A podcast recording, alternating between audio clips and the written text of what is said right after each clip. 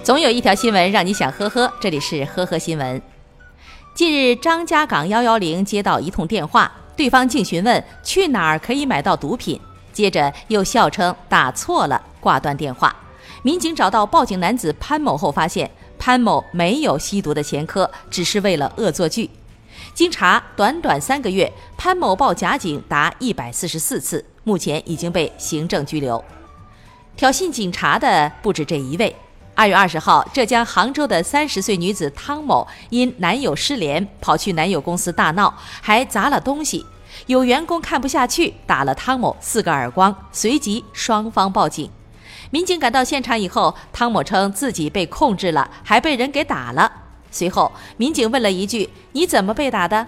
汤某竟然上来就给民警一个大耳光，吓得在场的人都懵了。而汤某却解释称：“我只是演示一下。”随后，为了避嫌，出警的派出所只能联系另一派出所来处理。最终，汤某因涉嫌妨碍公务被警方刑事拘留。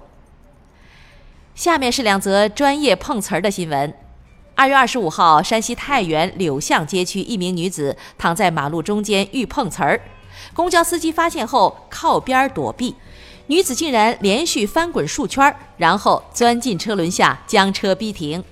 围观群众被女子的演技逗乐了，司机劝说未果后报警。而在二十号，辽宁大连的一名女司机把车停在一个便利店门口，在车内接电话的时候，一位老大爷从几十米外冲过来，直接扑到她的车上，撞上引擎盖后倒地。司机称他下车跟大爷理论，大爷不肯走，直到报警以后，老大爷才淡定地离开了。二月二十六号下午，在南京江宁区淳化街上，一辆酷炫的兰博基尼跑车快速行驶在马路上。此时，正在路边执勤的民警细细一看，发现这辆跑车未悬挂号牌，于是将该车拦下。然而，民警检查发现，这辆看似超豪华的兰博基尼竟然是一辆电动车，车主从网上购买的，而且已经远超国标。目前，民警依据有关规定对车辆予以暂扣。下面这位被查的时候还牵出了另一桩案件。